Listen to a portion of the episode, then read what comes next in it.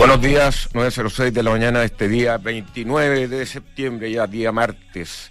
Eh, bienvenido a Información Privilegiada, les saluda Cristian Camus en este día bastante eh, nublado, eh, casi con, con llovizna.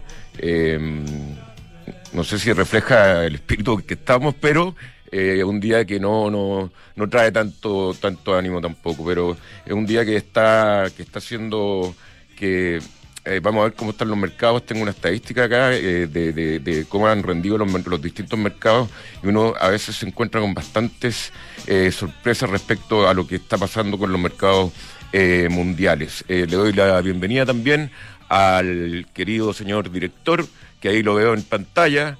nos pueden seguir por el streaming también. No sé si vale la pena, siempre lo hemos dicho, pero tenemos la facilidad de eh, estar en, eh, en, el streaming eh, o en el podcast, en, Spotify. También estamos en el canal 665 de, de BTR. Así que muy buenos días, señor director. Buenos días, doctor. Bueno, con ese preámbulo la gente se arrancó ya el streaming, pero bueno, es cierto. Ah, es que es cierto. O sea, la magia de la radio no se pierde en el streaming tampoco, porque acá nadie nos maquilla, acá eh, no hay, eh, o sea, no hay tomas de cámara muy distintas, sino que es todo, es todo más fijo, pero eh, bueno, en un día que tenemos esta canción de Soda Stereo, que yo creo que va a pasar todo lo contrario hoy día en la noche, cuando sea el debate entre Donald Trump y Sleepy o Joe Biden, que van a... ¿Ah? A las 22, a las 22 horas de Chile, para quienes lo quieran seguir, 21 horas de, Nueva York, que es este debate que se desarrolla en una universidad en el estado de Ohio, en la ciudad de Cleveland, donde se va a producir este primer debate entre estos dos colosos de la política americana hoy día, y que va a ser eh, Chris Wallace, que es un moderador, un periodista de Fox News, Fox News, en esta noche a las 22 horas.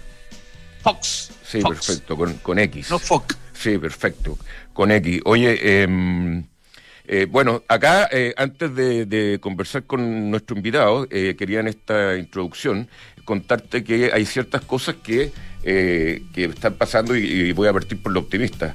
¿Tú sabes cuál es la bolsa que más ha rendido de las bolsas mundiales? Importante, la que más ha rendido en, en este año en este año que, que, va, o sea, el year to date, se dice, o lo que va el año, la bolsa que más ha rendido ha sido la bolsa de, de Hong Kong. La bolsa de Hong Kong, con todos los problemas que ha tenido Hong Kong, ha rendido un 38,13% este año.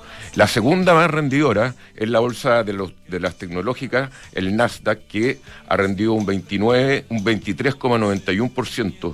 Después yo hubiera apostado, fíjate, por el, yo hubiera apostado sin ver los números por el Nasdaq en primer lugar pero no estuve tan lejos. Eh, exactamente. Y eh, bueno, la bolsa china también ha rendido eh, un 8,75%. La bolsa coreana está en positivo, en terreno positivo en el year to con un casi 6%, 5,93%. y así. Y, pero después uno se da vuelta y, para ver cuáles son las bolsas que menos han rendido y que le ha ido peor. Y también sorprende. Es la bolsa austríaca la bolsa de, Austria, donde hay varias empresas importantes, entre ellas, por ejemplo, eh, Red Bull, que no le ha ido nada de mal. Pero a la bolsa austriaca en general, este año, en el year to date, ha caído un 34%. La bolsa española también, la bolsa española que, bueno, ha tenido muchas dificultades España con el manejo del famoso coronavirus, eh, ha rendido un menos como 29%. La bolsa de Hungría, Budapest, 28,6%. La bolsa checa, que todas estas bolsas son más grandes que las nuestras, 22,25%. La bolsa rusa ha caído un 23,12%. Rusa... Dale. No, y nosotros te pregunto, ¿lo tienes ahí en ese ranking?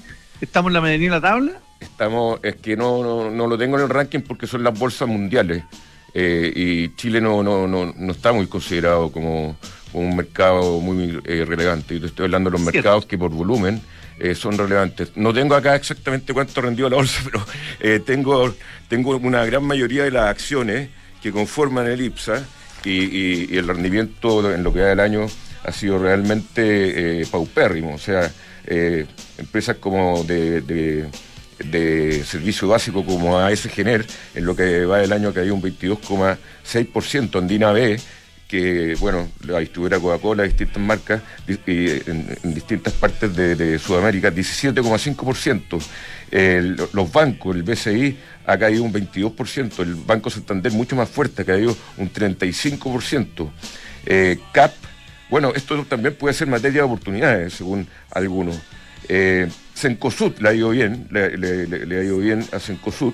Eh, teniendo todos los moles cerrados durante casi todo el año, ha rendido un 21,3%. Eh, Colbún, una caída de 10%. Copec, donde alguna vez trabajé, eh, mi primera pega junto al licenciado, un, 15, un 16% ha caído eh, Copec. Así que, bueno, los números en Chile eh, no son tan, tan, tan buenos, sobre todo en, acciones que supuestamente eran, eran sólidas, pero bueno, esta pandemia que eh, no, no se acaba nunca esta cuestión. Eh, y ya necesitamos que se, que se termine, porque los plazos empiezan a, a cumplir y, y hay muchos problemas que están todavía bajo la alfombra que ni siquiera lo hemos visto todavía.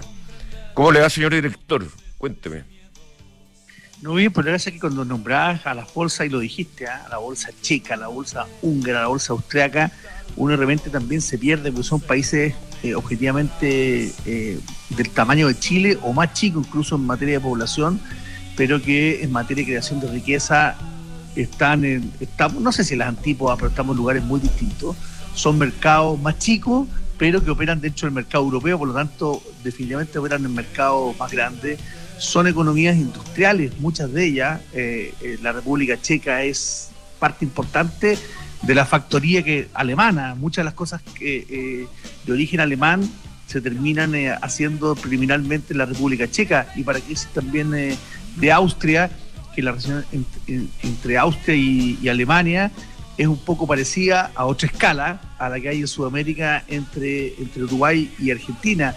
No solo hay un tema cultural, un tema eh, casi de, nación, sino que también idiomático y, de forma de ser. Entonces hay muchos de estos mercados que de repente aquí en Chile hablamos poco, escuchamos poco, pero que son tremendamente relevantes y, nosotros no aparecemos ahí ni en las cómicas, ni siquiera en los mejores, en los mejores momentos. Yo creo que ese, ese contexto que de repente eh, no siempre está presente es bueno darlo casi todo tiempo y nos pone un poquito a ver los pies, los pies en la tierra de lo que somos y para dónde vamos. Exacto, eh, sí, señor. Eh, iba a decir exactamente, no, no, no puedo decir exactamente, te ofrece en, en, la mañana. Exactamente. Exacto. Oye, eh, revisemos los mercados que, eh, bueno, el, los mercados en Europa están en, en, en rojo, un rojo eh, suave, como la canción. Eh, suavemente rojo, eh, el DAX alemán cayendo un 0,52%, el CAC 40 cayendo solamente un 0,26%, el Eurostock 50 cayendo un 0,3%. También está cayendo la, bolsa española un, tercio de punto, 0,33%, la bolsa italiana, eh, que los italianos como que le, le, le, encontraron la mano al, al, tema del coronavirus. ¿ah?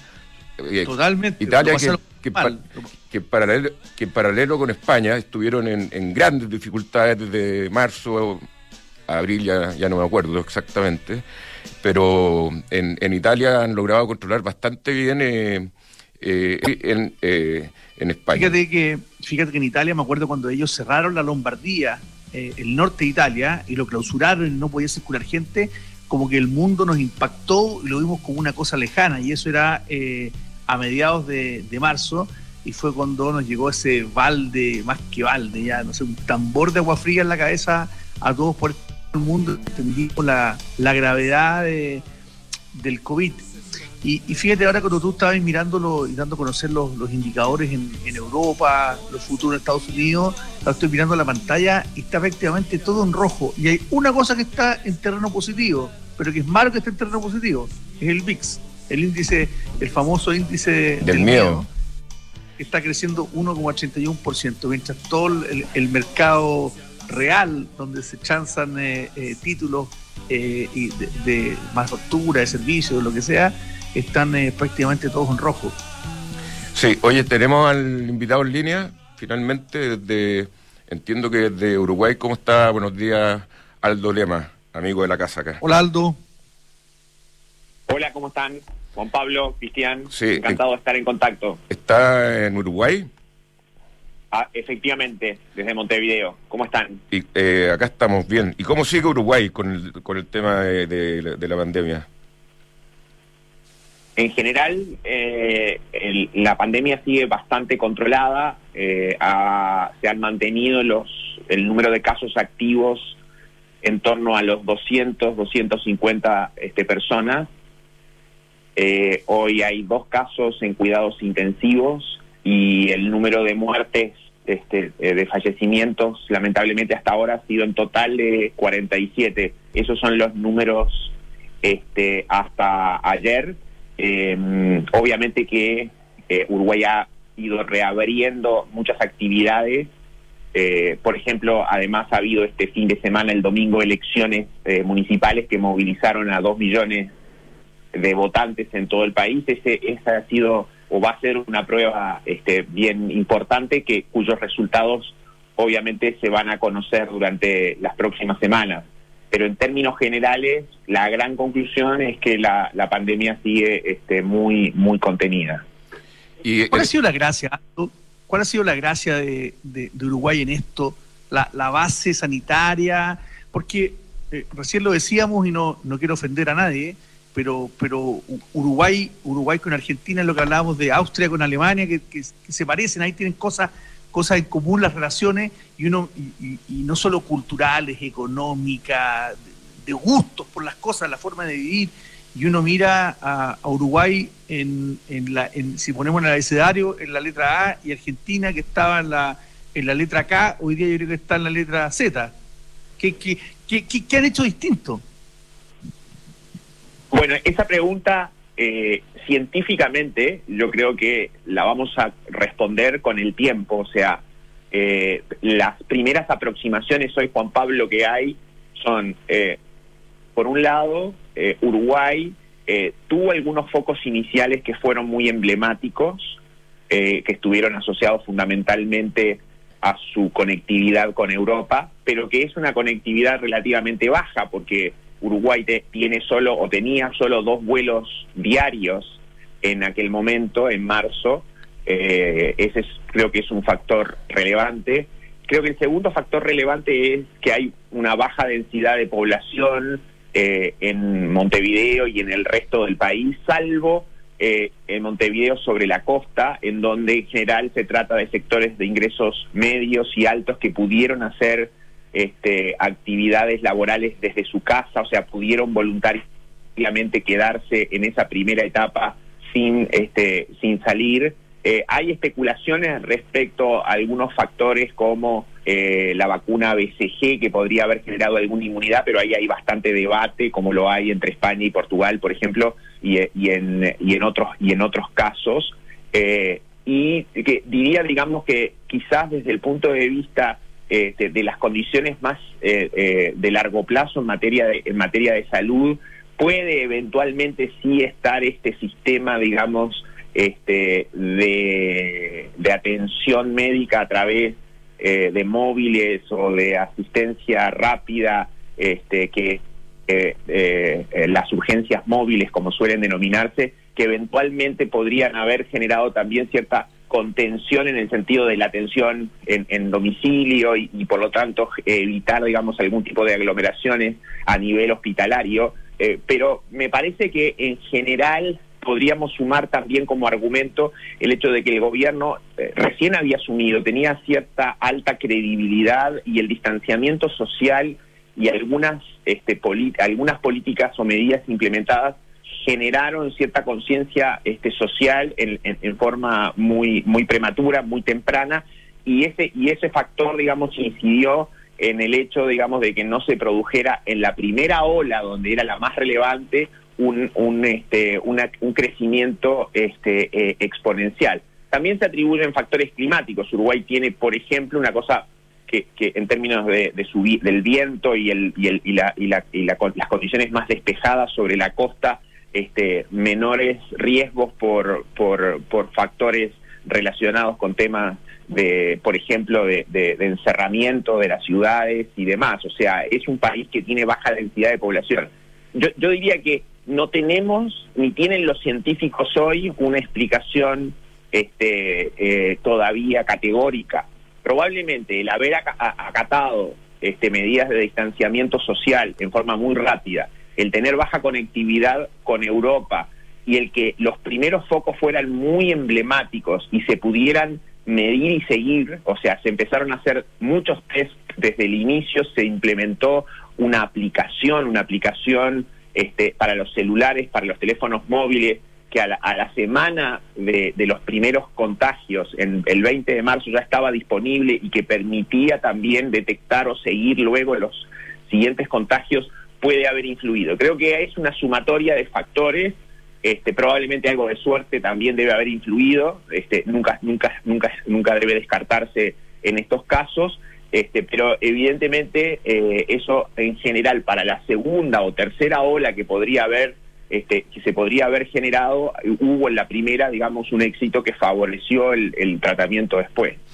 Eh, Aldo, siempre Uruguay ha, y eh, creo que esta va a ser la última pregunta sobre Uruguay, pero siempre ha covariado, digamos, con la economía argentina. Ha, tenido, tienen mucha relación entre los argentinos y los uruguayos en términos económicos y el derrumbe de Argentina es totalmente, bueno, está menos de lo estimado, se esperaba que cayera 14%, ahora cayó 13 algo en, los últimos meses, la otra vez cayó 19, pero es un derrumbe de la, de la economía argentina, hay una distorsión con el tipo de cambio, que el tipo de cambio oficial eh, eh, es la mitad del, tipo de cambio informal o el dólar blue, digamos, y eh, ¿cómo, ¿cómo ha afectado eso a, a tu país, a Uruguay, lo Argentina? Bueno, ustedes saben que probablemente Argentina es el factor de mayor riesgo en la región. O sea, hay factores de riesgo globales, la elección de Estados Unidos, obviamente, lo que pueda pasar con las relaciones entre China y Estados Unidos después de las elecciones, eh, la propia pandemia, el manejo de la pandemia a nivel global, yo creo que esos son los principales factores de riesgo. Y en la región es Argentina, y Argentina básicamente lo que enfrenta es un problema fiscal muy este, significativo, un déficit que hoy está mayoritariamente financiado con emisión monetaria, con impresión de dinero. La base monetaria a eh, agosto, septiembre está creciendo a, tasas cercanas al 85% interanual y eso eh, obviamente es un exceso de pesos en la economía que presiona al tipo de cambio. Solo en Argentina faltan dólares eh, en el resto del mundo hoy los dólares abundan. Y en Argentina faltan dólares porque sobran pesos. Eh, básicamente esa es la razón y eso es lo que ha presionado el tipo de cambio y también las perspectivas de crecimiento para Argentina se ven muy inciertas por el propio manejo de la pandemia y por estos desequilibrios y otros deterioros institucionales que se han eh, agravado. Uruguay ha perdido dependencia de Argentina, cierto, pero todavía sigue siendo muy relevante. Es muy relevante, obviamente, sobre todo en la exportación de servicios, en turismo y en la exportación de bienes. Y ese es un golpe significativo a la economía que transitoriamente está amortiguado porque las fronteras están cerradas. Hay una gran interrogante como el gobierno uruguayo, y ahí, yendo a la pregunta de Juan Pablo, un test y otra prueba muy significativa para Uruguay va a ser cómo abre las fronteras a su turismo para esta temporada de verano que viene, porque evidentemente ese es un riesgo muy importante que por ahora ah, se ha este, eh, acotado en la medida que las fronteras están, están cerradas. Eh, Uruguay enfrenta un escenario desde fuera de la región un poco más favorable, precios de materias primas, condiciones financieras claramente positivas, eh, enfrenta obviamente el efecto positivo de haber contenido la pandemia y eso ayuda en la recuperación de la actividad, pero desde Argentina este factor va a ser este, claramente eh, muy negativo. Ahora, hay un par de factores desde Argentina que empiezan a ser positivos. Ha aumentado significativamente, por ejemplo, la residencia de argentinos en Punta del Este y en otras ciudades de Montevideo, argentinos que ante la cuarentena en su país y ante los riesgos económicos y de otra de otro tipo que, que ven o perciben se han ido instalando en forma más definitiva en Uruguay. Este es un cambio que todavía tampoco está dimensionado completamente porque eh, no lo sabemos cuánto va a ser eh, más permanente, pero, pero efectivamente hoy Punta del Este en el invierno eh, y en esta primavera, en términos de movilidad o de, o de actividad este, por argentinos que han estado radicándose, es muy distinta a otros inviernos y a otras primaveras. Y también se nota un afincamiento de algunos empresarios o inversionistas argentinos en Uruguay por, razones más o menos este, parecidas. Pero claramente, claramente es un factor de incertidumbre, es un factor negativo que va a limitar o que va a acotar un poco la recuperación que pueda tener Uruguay por los otros factores. Y yo creo que va a ser también un factor de riesgo, como ustedes lo están viendo, para Chile, para las empresas chilenas, este, durante los, los, próximos, los próximos meses y años. O sea, para, para concluir, eh, hay un escenario global más favorable que Brasil, por ejemplo, va a capitalizar o está empezando a capitalizar, probablemente Chile también, y otros países en el candidato. Y, se está jugando un, partido casi como casi como los que se juegan en, Latinoamérica, donde no está, no está en disputa el sistema, pero son dos maneras de ver el, mundo e incluso también de cómo ver la, la sociedad y la economía adentro. ¿Cómo estás viendo tú eso y, cuál es tu eh, evaluación frente al, triunfo de, Biden o el triunfo de, Trump en las elecciones que son en poquito más de un mes. Bueno, yo creo que hay dos temas claves de, que emergen de la, del resultado electoral. Uno, eh, cómo va a ser el enfoque sobre la globalización del próximo presidente de Estados Unidos y Segundo, cómo va a ser la consolidación fiscal. Estados Unidos eh, va a emerger, digamos, hacia 2021 con un déficit fiscal eh, cercano o superior al 20% del producto. Y por lo tanto, esos dos grandes desafíos eh, van a ser los principales, los prioritarios para, este, para el próximo presidente.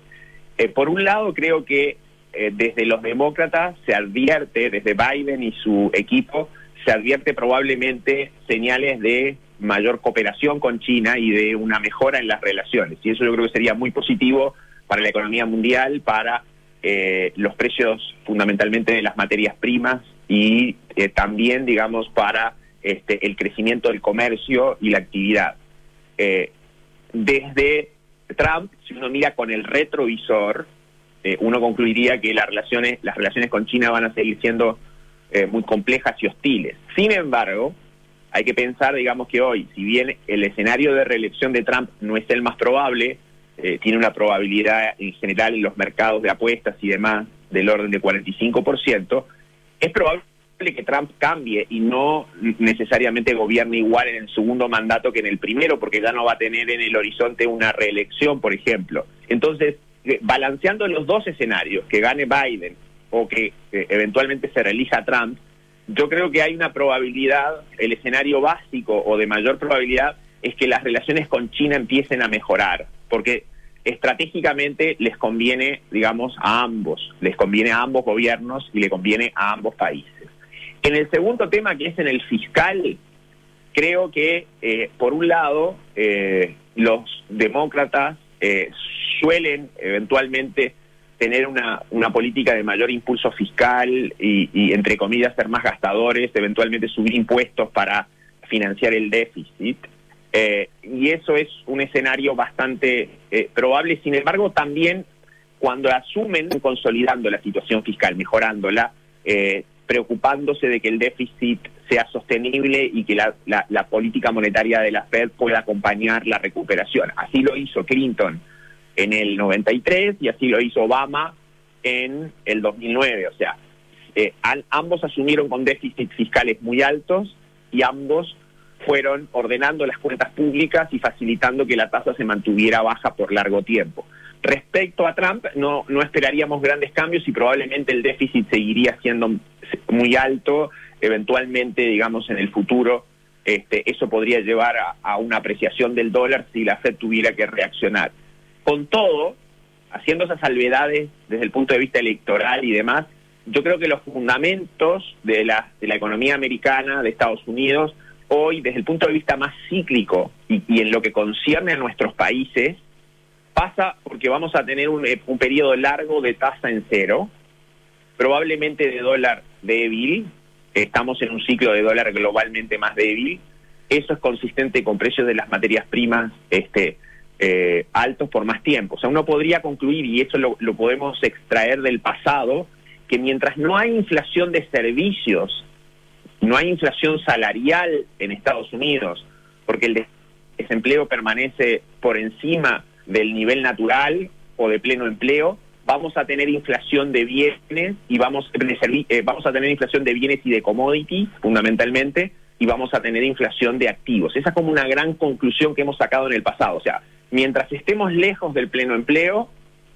eh, la inflación de servicios, la inflación salarial está contenida y tenemos inflación de commodities en el mundo y tenemos inflación eh, de, este, de activos. Y eso puede durar un tiempo, probablemente algunos años, hasta que lleguemos al pleno empleo y hasta que los riesgos inflacionarios sean realmente muy, muy preocupantes. La propia Fed ha mencionado, digamos que tiene un poquitito de menor este, aprehensión con la inflación, que está dispuesta a tolerar inflación un poco más alta, y por lo tanto yo creo que el escenario de reflación de commodities y de reflación de activos, este, condicional obviamente al manejo de la pandemia, puede, podría, podría continuar. Antes de aterrizar en, Chile, esta, esta, esta distorsión digamos, de, por la pandemia, y, pero que se ha venido arrastrando hace un tiempo ya las tasas, las tasas incluso negativas que hubo en algún, en algún minuto también. Eh, Japón lleva mucho tiempo haciéndolo y Europa. ¿Cómo, cómo es los escenarios de, esos, de, esos dos países hacia adelante? A ver, e, e, ese es un buen punto, eh, Cristian, en el sentido de que si bien eh, el mundo tiene tasas en cero, en general, las realidades son pasan por rigideces en, muchos sectores de, su economía y también por enormes problemas en el sistema financiero que se arrastraron desde la década de desde finales de los 80 o principios de los 90 por mal manejo de la crisis. Sin embargo, Estados Unidos manejó bien la crisis financiera del 2008-2009, saneó a los bancos y parte de que ahora el dinero esté fluyendo en el crédito, no solo a los consumidores en Estados Unidos, a las empresas en Estados Unidos, sino también a los gobiernos, a nuestros países, tiene que ver con que los bancos en Estados Unidos tienen una posición bastante más fuerte, sólida, respecto a la de Japón. En Europa también hay otros problemas relacionados con rigideces en su economía, eh, problemas, digamos, de la propia eurozona y de la este, de las asimetrías que hay en la eurozona entre productividades en Alemania muy altas y este, patrones de ahorro e innovación en Alemania versus los periféricos, ¿no? Entonces yo diría que las, las condiciones financieras, las condiciones monetarias, este, que son eh, obviamente eh, en el caso de las tasas en cero, eh, atribuibles a la caída estructural de las tasas reales, pero también a la inflación más contenida, pueden tener un impacto favorable mucho mayor en el caso de Estados Unidos que en el caso de Europa y de Japón. Como ya lo vimos en esta última década, o sea, en esta última década Estados Unidos se recuperó, salió adelante, las innovaciones en las empresas continuaron y hubo este, un crecimiento que quizás puede haber sido, haber sido considerado mediocre, pero fue un, un, crecimiento muy razonable de Estados Unidos para su nivel de ingreso per cápita. Por lo tanto, mi conclusión, Cristian, es que hay que enfocarse tanto en Estados Unidos como en China, que van a ser los dos motores, y que Estados Unidos, por su manejo estructural, por su innovación, porque las empresas están hoy siendo las que están aprovechando este cambio tecnológico que se está produciendo en el mundo, vienen fundamentalmente de Estados Unidos.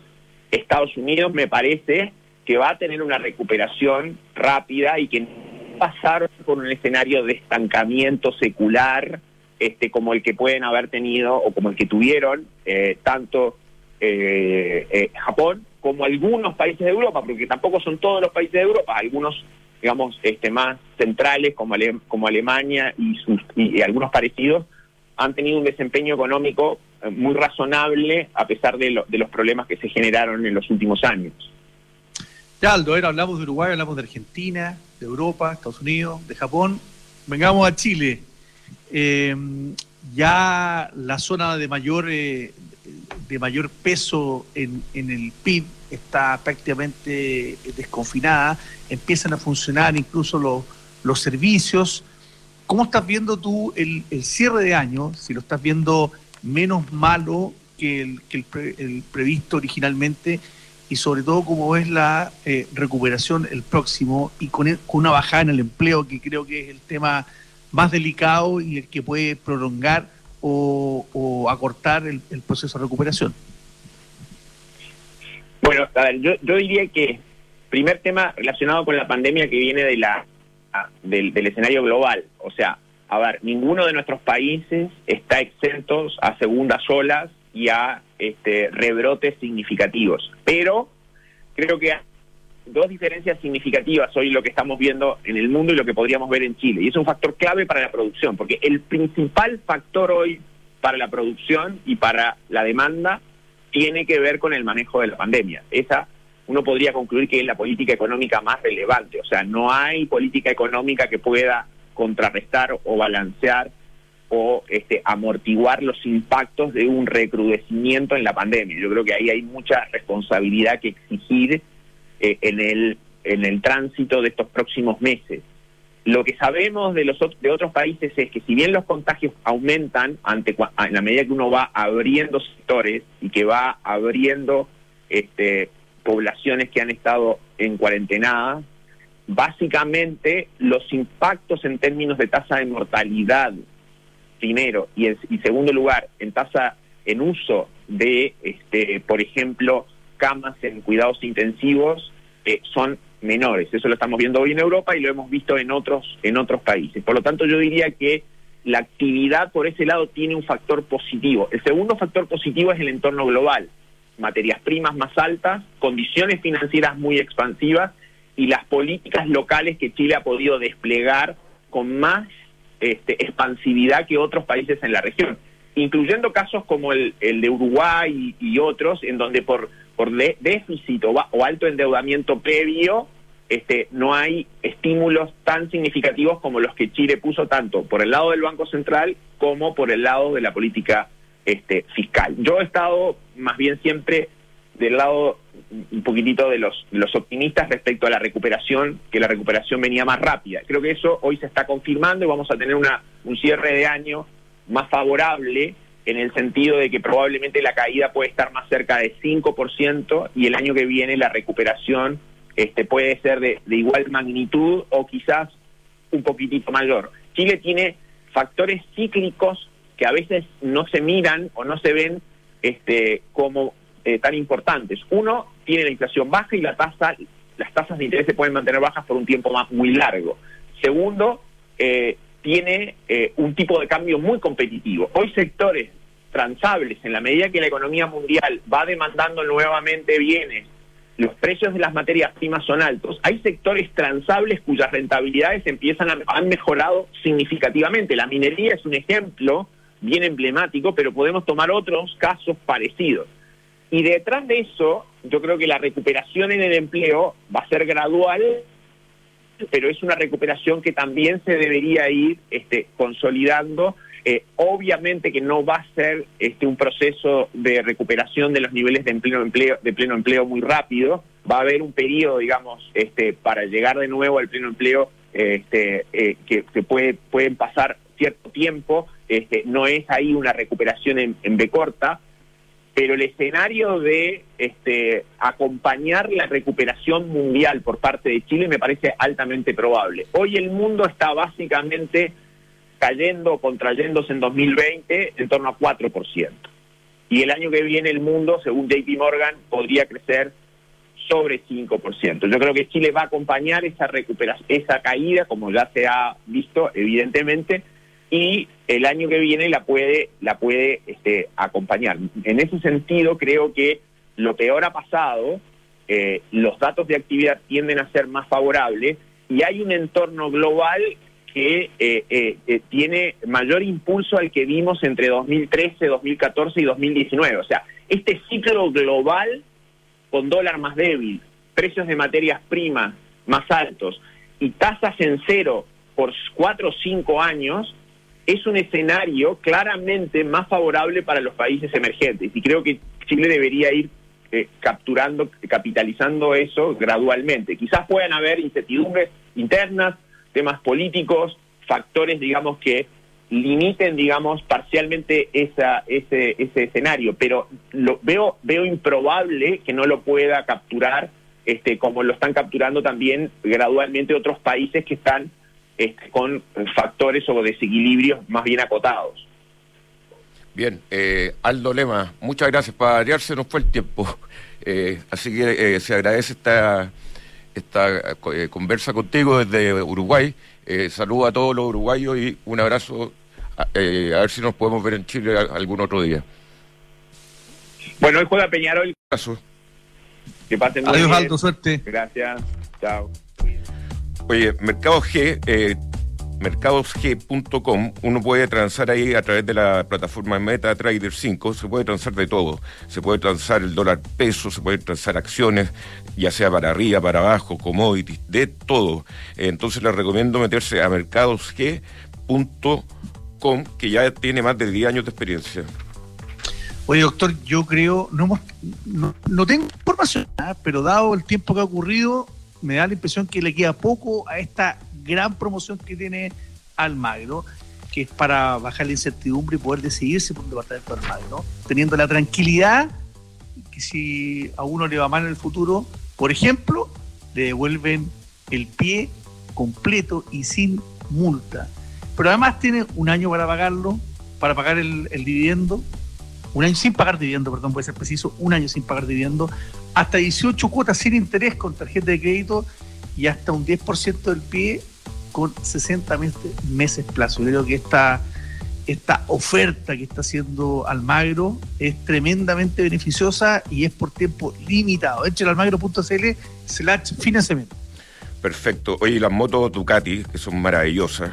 Eh, la moto Ducati está en la multistrada que tiene eh, disponible en 950 centímetros cúbicos y 1260. Yo he probado las dos, las dos me encantan, tienen todo terreno, eh, modo touring, eh, modo deportiva, modo citadina. Entonces, es una moto con una tecnología y un nivel de, diseño extraordinario. Los invito a conocerla en Avenida Las Condes, 11.412, ahí al lado del colegio Los Andes, Ducati. Hoy más que nunca, es importante pensar en tu tranquilidad y asegurar una pensión fija en UEF. Tenemos más de 120 años de experiencia en el mercado, que más que Euroamérica, que te dan un buen consejo siempre. Oye, y bueno, hoy día tú vas a tener eh, exactamente, eh, perdón la palabra exactamente, pero hoy día vas a tener la oportunidad de manejar el, 2008, la nueva sub de, de, de Peugeot, el, 2008, que... Eh, er, revoluciona la forma de cómo manejamos. Así que mañana o pasado mañana vamos a tener testimonio en primera persona de parte del señor director de manejar el Peugeot 2008. Y el Fondo de Rentas Inmobiliarias de Independencia Jefe entrega a sus inversionistas alta liquidez, bajo endeudamiento y dividendos estables, atributos fundamentales para considerar al momento de invertir. Conoce más en independencia-sa.cl. Y lo invito a invertir, eh, o sea, a meterse a bci.cl, ver las promociones que hay con las tarjetas, pueden ayudar mucho en un montón de, rubros, ya sea salud, comercio general, con cuotas sin interés. Así que vea en bci.cl la, eh, las promociones que hay en eh, el banco con las tarjetas, con las distintas tarjetas de crédito disponibles en BCI. Estamos. Estamos. Presentes señor director. A nuestro invitado, Fernando Orihuela, que es socio líder de Emprise o, PwC Chile, y vamos a hablar con, eh, con Fernando sobre distintos valores, pero que tiene que ver sobre todo con el rol de los auditores en, en el tema que estamos viviendo y sobre todo en darle valor a lo sustentable. Bienvenido, Fernando. Hola, Juan Pablo, Cristian, ¿qué tal? Buenos días. Hola, ¿qué tal? Gusto de verte. Nos reunimos, creo que hace un tiempo también eh, por, eh, por video con todo el equipo de, de así que un gusto tenerte nuevamente. Oye, Fernando, bueno, cuéntanos un poquito qué es lo que es la creación de valor sustentable, un tema que, que es muy importante para, para Price y que, y que es una de las prácticas que tú estás liderando ya dentro. Así es. Bueno, eh, miren, el, yo dirijo la práctica de, de auditoría dentro de, de PwC eh, y el, tema que del cual quería conversarles hoy un poquito es un documento bien interesante que eh, emitió el, World Economic Forum. Eh, esto salió el martes de la semana pasada, Juan Pablo, es un documento bastante reciente y la verdad que ha dado, ha dado que hablar eh, bastante en el mundo del, reporte, el reporte financiero y también en los reguladores. fíjate que el, el, el, nombre del documento en sí ya, ya es interesante, yo, yo no, no quiero causar polémica, pero fíjate que el documento se llama Measuring Stakeholders Capitalism, que la verdad que hablar de capitalismo eh, hoy como que, bueno, en, muchos sectores como que no no no resulta una palabra eh, una palabra muy muy amigable, ¿no? Eh, sin embargo, este es el, nombre que el, que el World Economic Forum eligió para el documento, que como tú sabes, este, este foro en definitiva es el foro de Davos, ¿no? Creo que lo, conocemos más tal vez por por ese por ese nombre. Y, y bueno, lo que publicaron el martes de la semana pasada eh, es un trabajo de, más de un año eh, de este grupo de gente y que terminó con una serie de indicadores em, que complementan la información financiera. ¿ah? Esta información financiera que semestralmente vamos a, buscar a la CMF cada vez que las, entidades publican eh, y, lo, complementa con, con bueno con, con, una serie de información que tiene que ver más con el impacto de, las compañías eh, de una manera más, más amplia, ¿eh? el impacto en, la sociedad, el impacto en el medio ambiente, eh, el impacto en, sus trabajadores. entonces, este, este es un tema que, que mira, no, no, no es nuevo. Si, si vemos un poco lo, lo, que ha sucedido en, en, la, en la historia reciente en, Chile, creo que tenemos varias compañías reportando sobre temas de, sustentabilidad desde hace mucho tiempo.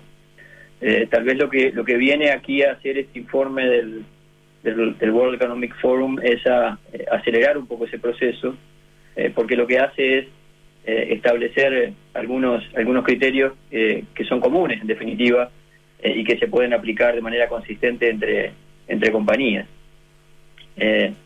entonces, fíjate que, que bueno que este documento nos da momentum, creo yo, para hablar de un tema que, que en definitiva es bien interesante, que es eh, bueno, ¿cómo, cómo mide realmente eh, si una compañía está agregando valor eh, a, una, a una sociedad o por el contrario, cuando la ponderas por algunos de, de, de, los, de los riesgos que podrían existir, por ejemplo en materia medioambiental, si, si no está destruyendo valor. Entonces, un poco esa es la, la pregunta de, de fondo que, que parece que, que nunca, nunca ha sido tan tan relevante como ahora, ¿no? Cuando, cuando uno junta un poco las cosas y, y bueno, pone este tema de la, de la preocupación creciente por el, por el cambio climático, ¿cierto? Eh, y los efectos que eso podría tener de las actividades eh, de las compañías. Eh, por otro lado, todo este tema de, de, bueno, de mayores demandas sociales y mayores tensiones sociales. Y, y, bueno, y la demanda también por una, por una sociedad, una sociedad más, más justa y con más oportunidades para todos. Eh, y, por sobre eso la, crisis sanitaria que nos ha tocado vivir eh, y la consecuente crisis económica que parece que ha borrado eh, algunos años de, trabajo, ¿cierto? Eso te quería preguntar, Fernando, tú que interactúas con un montón de compañías ahí en, en PWS, ¿cuál es, cuál es la, sensación que tienen respecto a cómo la, la, gerencia, los directores de las distintas compañías están tomándose esta, porque hay una crisis económica que está afectando a todas las compañías y uno como que tiende a creer que se van a dejar de lado este tema que tú estás planteando como el, tema de ser sustentable. ¿Cómo, cómo lo ves en la realidad, en el día a día?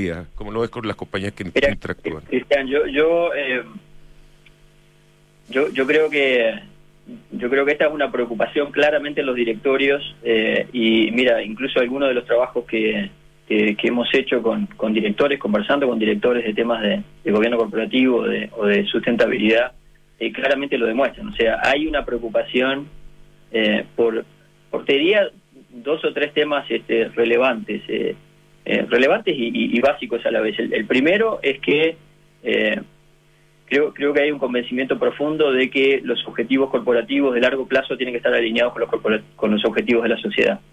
O sea, en definitiva, no, puede haber una compañía eh, a la cual le vaya bien si al país eh, le va mal. Entonces, tiene que haber un, alineamiento eh, profundo en eso, no, no, no se trata no se trata solo de, ganar plata, sino que en definitiva tiene que haber un aporte concreto de, de, las corporaciones hacia la sociedad y, nosotros vemos claramente eh, esa preocupación en las conversaciones que tenemos con, con, los, con los directores.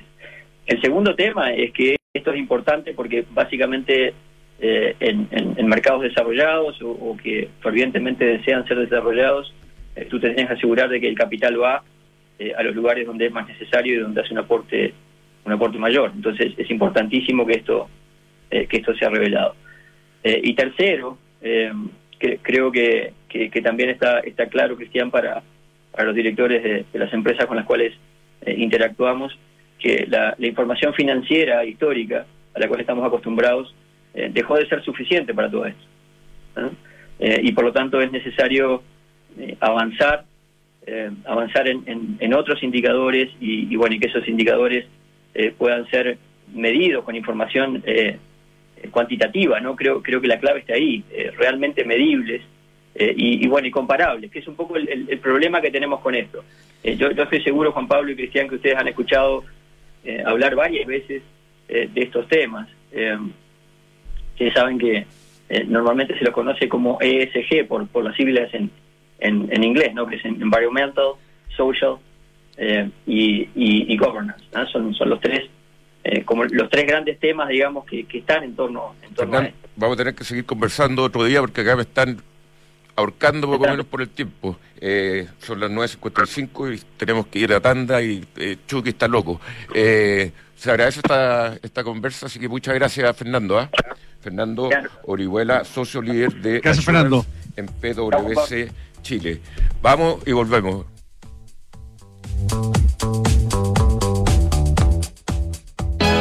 Somos Independencia, la administradora líder en gestión de rentas inmobiliarias para inversionistas institucionales, calificados y sabios ahorrantes, con más de 30 años de experiencia y con una sólida trayectoria. Hablar de independencia es hablar de rentabilidad y gestión de excelencia. Generamos flujos de rentas en Chile, Estados Unidos y Uruguay.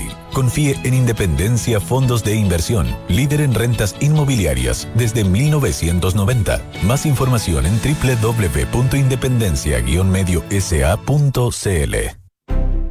Hoy más que nunca es importante pensar en tu tranquilidad y asegurar una pensión fija en UEF. Te asesoramos con un equipo experto y juntos diseñamos la estrategia para lograr el mejor resultado. Planifica ahora el futuro con una renta vitalicia de Euroamérica. Con más de 120 años de experiencia en el mercado, puedes tener la confianza de estar en las mejores manos. Ingresa a www.euroamerica.cl y revisa nuestras alternativas de pensión. Euroamérica, un buen consejo siempre. Es el departamento perfecto, el espacio perfecto, está perfectamente ubicado. En cuanto a calidad, es perfecto, es justo lo que necesito. Pero no sé si sea el momento perfecto. Si quieres, pero no sabes si puedes. Con Compra Segura Almagro te apoyamos con cuatro grandes razones para comprar tu departamento ahora, como un año para pagar el primer dividendo. Conoce las otras razones en almagro.cl slash financiamiento. Porque si quieres, con Compra Segura Almagro, puedes. ¿Buscas una solución a la medida de tu empresa que sea ágil y efectiva? Con más de 100 años en el país, en PwC Chile contamos con vasta experiencia para apoyar a los empresarios y emprendedores en momentos de crisis. Te ofrecemos nuevas herramientas para generar valor y mejorar el rendimiento de tu organización a través de una sólida visión de futuro, con el conocimiento de tu negocio que necesitas y las tecnologías adecuadas para llevar tu estrategia al éxito. Visítanos en www.pwc.cl. Si digo 2008, muchos pensarán en el pasado, pero 2008 es lo más cerca que han estado del futuro. Alcanza una nueva dimensión con tu New Sub Peugeot 2008. Puesto de conducción Peugeot iCockpit 3D con panel 100% digital, control crucero automático, 6 airbags y control de estabilidad. Descúbrelo en peugeot.cl. Peugeot, unboring the future. Peugeot. Mercados G, con más de 10 años de experiencia, te permite ahora operar dólar peso y realizar tus depósitos localmente con la plataforma de trading más avanzada, MetaTrader 5. Además, puedes operar tus acciones favoritas en todos los mercados, commodities y miles de productos desde la comodidad de tu celular o computador, accediendo a ideas de trading y a un servicio profesional como ningún otro broker en Chile. Descubre hoy por qué Mercados G es el broker. Where Smart Money Trades. Más información en www.mercadosg.com. Los CFD no constituyen valores de oferta pública. Infórmese respecto a los riesgos del apalancamiento. Bien, estamos de vuelta haciendo la 9.58. Chucky me está retando. Eh, vamos a tener que, irnos más o menos rápido. Así que, señor director, eh, no nos queda nada más que despedirnos. El, el IPSA partió levemente para abajo, 0,17%, eh, sin grandes, grandes novedades todavía. Así que, y el dólar. El dólar también cayendo un poquito, 0,19%, 7,82. El cobre, una caída fuerte, 1,25 con se chanza 2,96 eh, dólares la libra. Y efectivamente pocos títulos subiendo hasta ahora en Santiago. Perfecto. Eh, siendo casi las 10, nos tenemos que ir y los dejo invitados visionarios con eh, una, los fundadores de Sony. Muy bien. Muy buenos días. Buenos días. Que respiras, que comprender Mercados G, con más de 10 años de experiencia, te permite ahora operar dólar peso y realizar tus depósitos localmente con la plataforma de trading más avanzada, MetaTrader 5. Además, puedes operar tus acciones favoritas en todos los mercados, commodities y miles de productos desde la comodidad de tu celular o computador, accediendo a ideas de trading y a un servicio profesional como ningún otro broker en Chile. Descubre hoy por qué Mercados G es el broker. Where Smart Money Trades. Más información en www.mercadosg.com. Los CFD no constituyen valores de oferta pública. Infórmese respecto a los riesgos del apalancamiento. Si digo 2008, muchos pensarán en el pasado, pero 2008 es lo más cerca que han estado del futuro. Alcanza una nueva dimensión con tu New Sub Peugeot 2008. Puesto de conducción Peugeot iCockpit 3D con panel 100% digital, control crucero automático, 6 airbags y control de estabilidad. Descúbrelo en peugeot.cl. Peugeot, unboring the future. Peugeot. ¿Invierto en fondos mutuos o en un depósito a plazo? En fondos mutuos o en un depósito a plazo.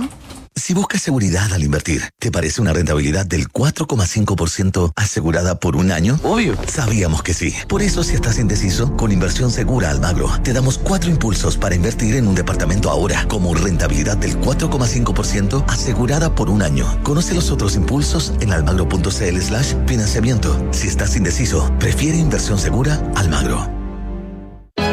Somos Independencia, la administradora líder en gestión de rentas inmobiliarias para inversionistas institucionales, calificados y sabios ahorrantes. Con más de 30 años de experiencia y con una sólida trayectoria, hablar de independencia es hablar de rentabilidad y gestión de excelencia. Generamos flujos de rentas en Chile, Estados Unidos y Uruguay. Confíe en Independencia Fondos de Inversión, líder en rentas inmobiliarias desde 1990. Más información en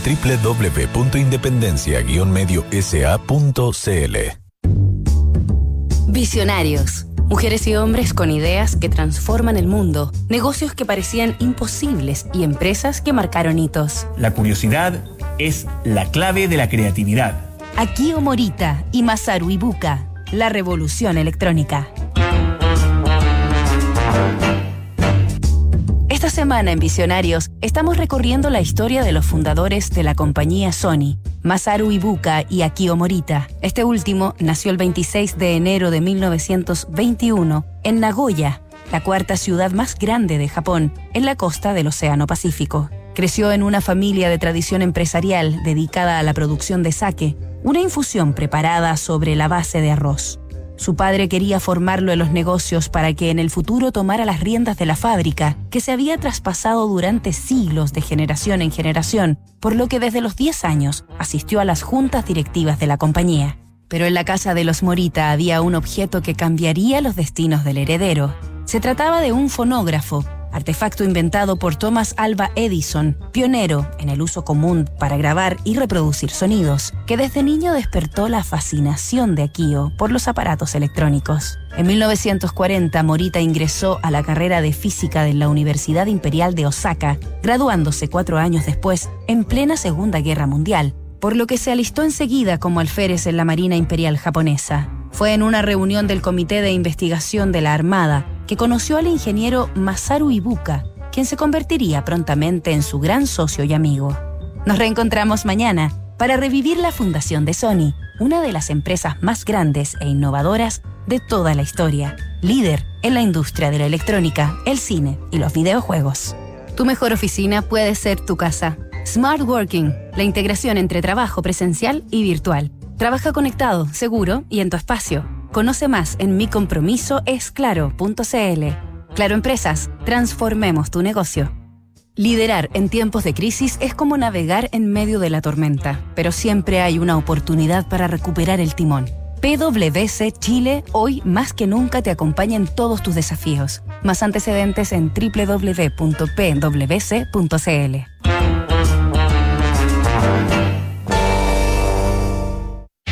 Decir que somos tu partner digital